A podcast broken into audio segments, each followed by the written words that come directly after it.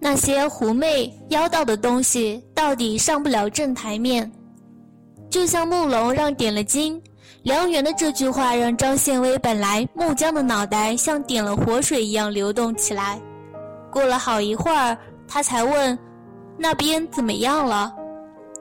说起那边，就是梁元刚才还劝张献威，现在也免不了要生气。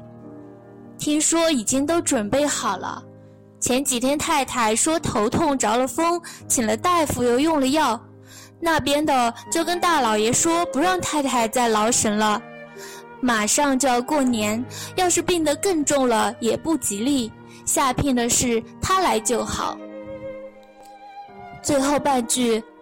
梁元说的又快，声音又小，张献威全想起来，原来是到了李克娶妻下聘的前夜。过了半天不见张献威说话，梁元小心翼翼地扭头看了一眼，见他闭上眼睛，好像又睡着了，连忙也不敢再出声。太太好不容易睡着了，就让他好好的睡一觉吧。其实张献威闭上眼睛，人却没睡着，只是一肚子的心事，犹如乱麻。她是张家的大姑娘，下面除了他们自己家的几个弟妹以外，还有叔伯兄弟家的表弟妹。从小就被长辈们教导，事事都要做到最好。张献威心气儿高，人也要强，他是嫡出。母亲娘家姓梁，性格懦弱，父亲在家排行第四，人虽然没什么大毛病，就是对母亲不够亲爱。夫妻两个相敬如宾。梁氏在妯娌中间不出挑，在张家后宅也从不管事，就连他自己屋里的事都有点拢不清楚。张献威还没有柜子高的时候，就帮着母亲管理下人丫头。家里除了跟他一母所出的四姑娘和六少爷以外，连小妾、丫头生的三个孩子也是被他教大的。男孩子跟着他学着描红、三字经，直到满六岁了，到外院去让先生教。弟妹们就跟着他学针线、女红、读《孝经》。女戒，所以张献威的脾气养得就有点大。虽然奶奶告诉过他，让他多学学母亲梁氏的温柔贤淑，可他是亲眼见到母亲的软弱，让屋里的下人都欺负到了头上，更是管不住父亲，让屋里的小妾丫头一个个冒出来。十五岁的时候，李家来提亲。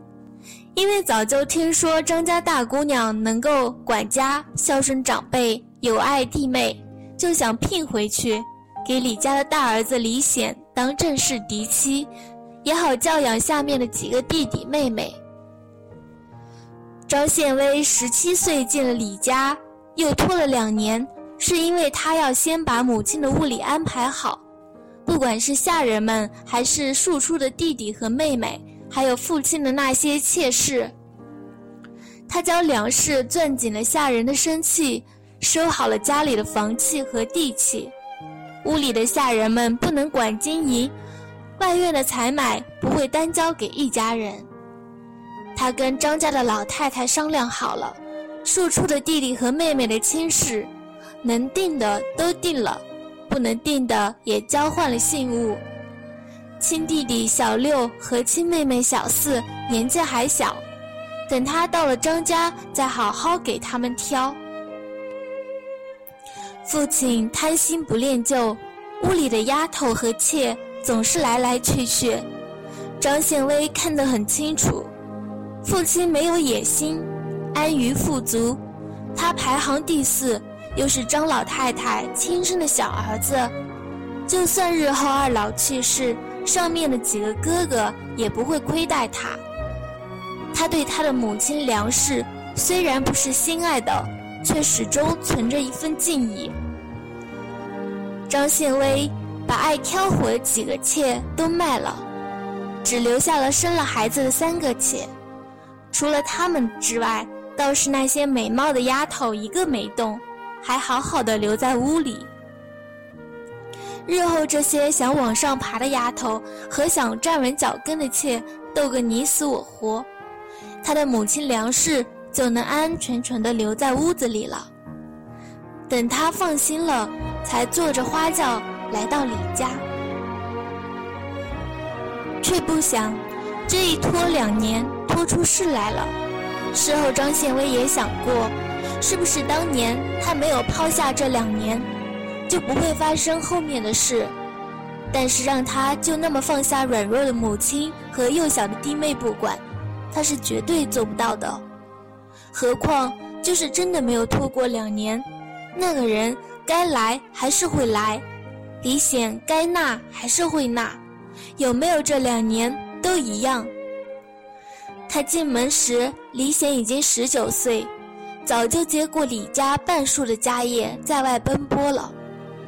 他的屋里也早就有了伺候的丫头，只等他进门抬举。丫头小妾，张献威见得多了，也不见怪。所以开头的半年过得很好，他跟李显也是夫妻和睦，举案齐眉。他收敛了脾气，毕竟这里不是张家，他在这里也没有需要保护的母亲和弟弟，除了他自己的一亩三分地，他又管得着谁？李家没有老太太，他上面就一个婆婆，李显下面还有两个兄弟。一个是嫡出的李衍，排行第三；一个是庶出的李治，排行第五。排行第二和第四的都是李家叔伯的孩子，不住在燕城。小姑子也有两个，两个都不是李显的亲妹妹。张献威待他们也不过面子情，偶尔坐在一起绣个花什么的。李显的爹是李牧。李家家业不算大，因为他们这一支也不是嫡支。上一辈的老太爷去世后，李家就分了家。李牧带着妻儿搬到燕城，之后三十年没有回老家了。张献威进了李家的门半年，才见到一波李家的亲戚。听说就住在燕城的城郊，因为离得近，所以常来走动。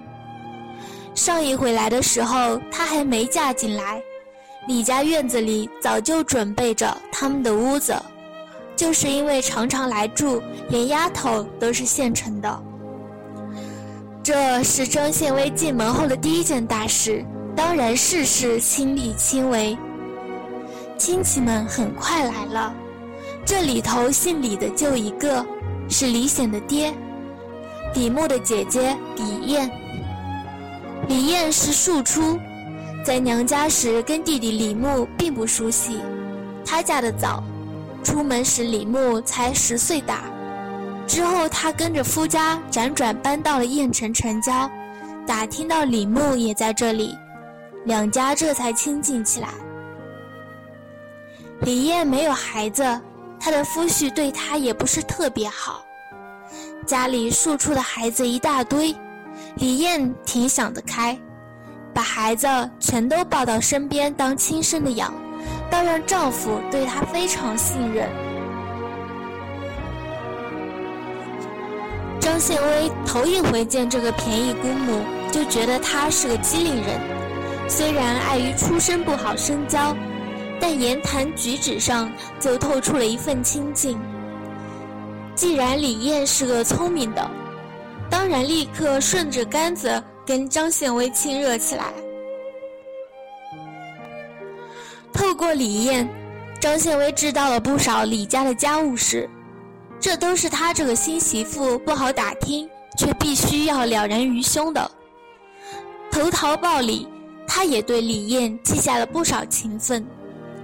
李艳与他交好，图的不是一时半刻，而是在李牧死后。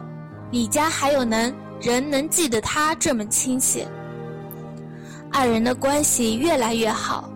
李艳就稍稍提点了他一下，让他不要只看着屋里的这几个丫头，她的婆婆那里还有一个呢。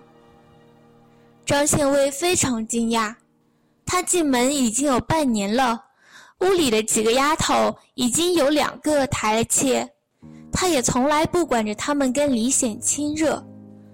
如果婆婆那里还有一个，为什么不送过来呢？这话是李艳跟他说的，他不敢全信，也不敢一点都不信。张献威在张家也是历练过的，把自从他进门来的事句细细在心里过了一遍，突然发现了一个不对头的地方。他进门已经有半年了，婆婆却从来没问过她的肚子。如果说只是婆婆不想给她压力，那为什么屋里的丫头和妾也没有？一屋子四五个女人，半年来没有一个有孕，要么是李姐有毛病，要么就是有人故意的。张献威是新媳妇，上面的婆婆寿元还长，她不可能现在就伸手要管家，所以从进门起。对于李家的事，他从来没有主动伸过一只手。这次迎接亲戚李艳，也是看在跟李家家业关系不深的份上，所以他对婆婆那里的事可以说是一点儿也不知道。之前他并不着急，时候还早，时间还长，他可以先用两到三年让李家的人放心，等他生了孩子后，再真正加入李家。而且她本来打定主意，只要婆婆不给，她绝不会主动去要李家后宅的权利。她要在李家过上一辈子，何苦为了争前面的几年，倒把后面的二十年甚至三十年给耽误了呢？李艳跟他说了之后，他也没一下子就慌了神，而是定下心来慢慢看，只要这个人在。那就不愁他不露面。何况，如果是婆婆要把他给离嫌，就不可能不让他出来。要是他真能在婆婆里的屋里躲一辈子，倒省了他的事。